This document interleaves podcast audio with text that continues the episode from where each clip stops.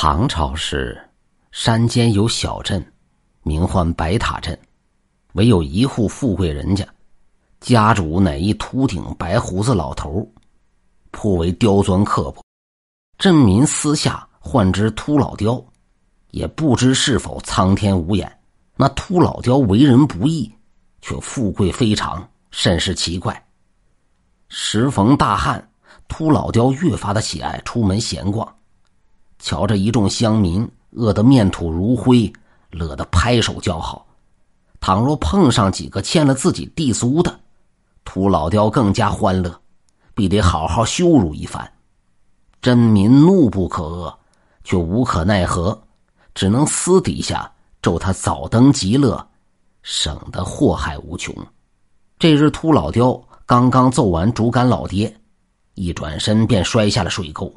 惹得众人哈哈大笑，总算见他秃老刁倒霉了一回。秃老刁震怒，逮着谁就打。刚好竹竿老爹邻居的儿子张铁寿跑过来看热闹，被秃老刁一把揪住头发，用力一扯，扑通一声掉进了水沟里。秃老刁找到了垫背的，总算消了气，爬了出来，骂骂咧咧的离开。剩下九岁的张铁寿坐在水里嗷嗷哭，不知道自己到底做错了何事。张铁寿之父张明恩闻声赶来，火冒三丈，差点要跟秃老雕干架。竹竿老爹连忙拉住张明恩，叹息道：“哎呀，穷不与富斗，你跟他计较，指不定还得被毒打一顿，何苦呢？”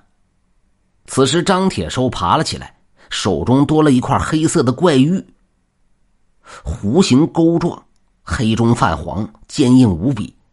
张铁寿人小鬼精，疑心怪玉是值钱的物件，慌忙藏于掌心，拉着父亲快步回家。门窗关紧之后，张铁寿方敢拿出怪玉，对父亲说道：“爹，这个可值钱，拿去典当了。”能换吃的。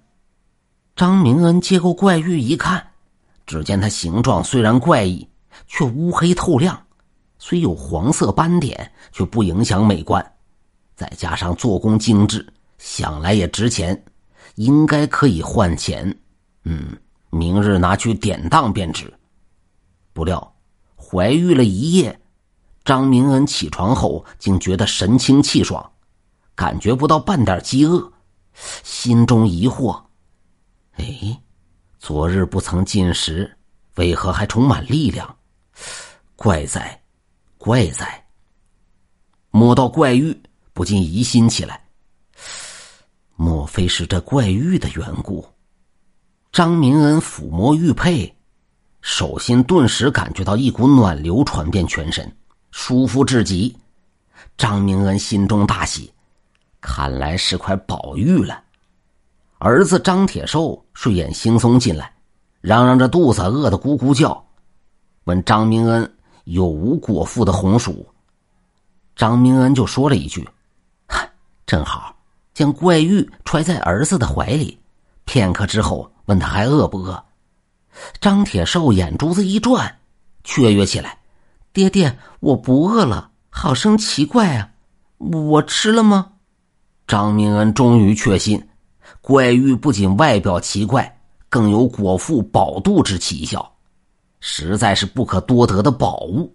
决心将怪玉收入囊中，总比典当了好。次日传来邻居老爹即将饿死的消息，张明恩慌忙带着怪玉探望，置怪玉于竹竿老爹怀中，竟救了竹竿老爹一命。数月之后，张明恩又用怪玉救了一位老妪。老妪一见怪玉，便吓得脸色发青，喃喃说道：“是是鬼玉，是夺命而生的鬼玉，那太可怕了，太可怕了！你到底是何居心？怎会拿这东西给我带？这不是要我的命吗？快走，快走！”说罢，连滚带爬离开了白塔镇。张明恩看到老妪这般惊慌，大惑不解。明明是玉救了人，为何他会如此惊恐？实在奇怪。次年，张明恩又意外的发现，怪玉与人的寿命有关，人戴上一日便多一年寿命，令人匪夷所思。直到此时，怪玉依旧只是救人，并不见有何坏处，让张明恩深信。老妪口中所说的夺命而生的鬼域，并非这一块，兴许只是物有相似罢了。对怪玉珍而重之。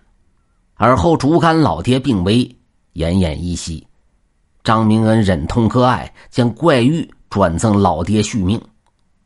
再后来，竹竿老爹又将怪玉转赠他人救命。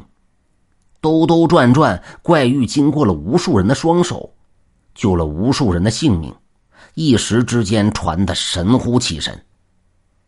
此时，秃老雕得知张家有怪玉，还是在自己掉进水沟那日捡的，灵机一动，干脆就说怪玉只是自己家传的宝物，据为己有。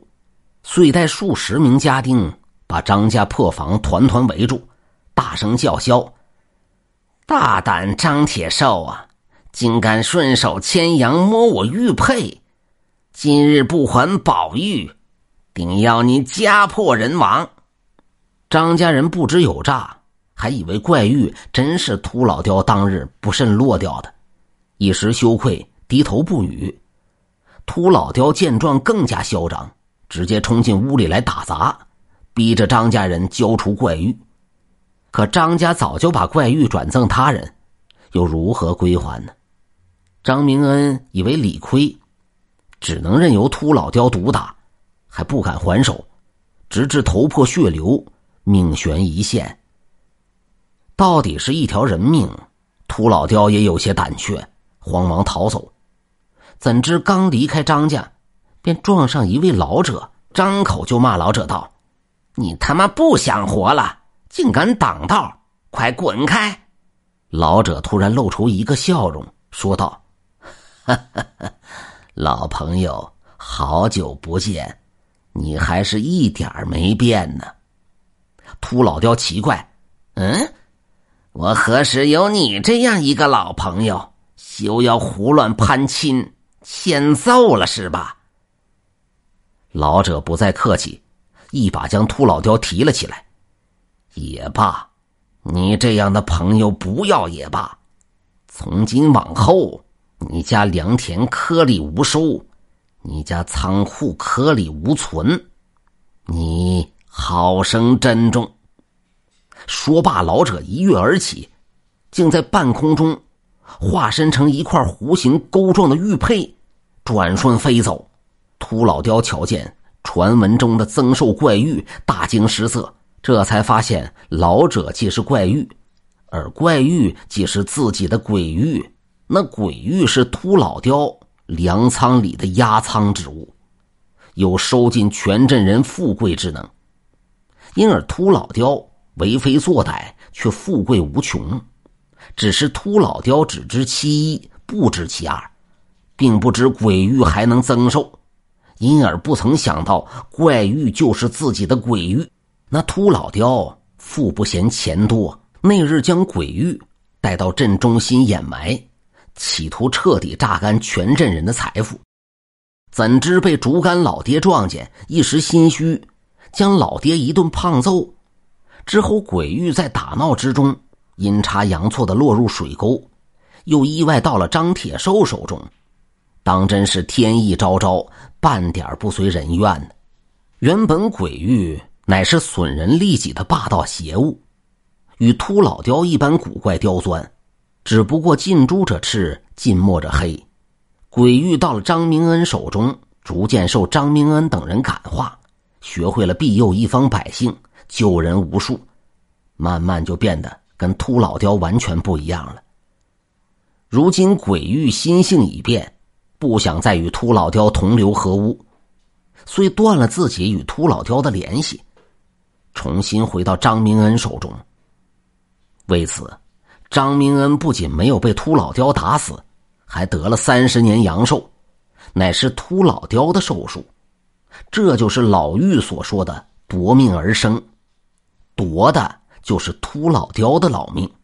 次日，太阳落下，秃老雕突然去了，白塔镇唯一的富户也没了，镇民逐渐过上了人人平等的日子，而鬼域也不再是鬼域了。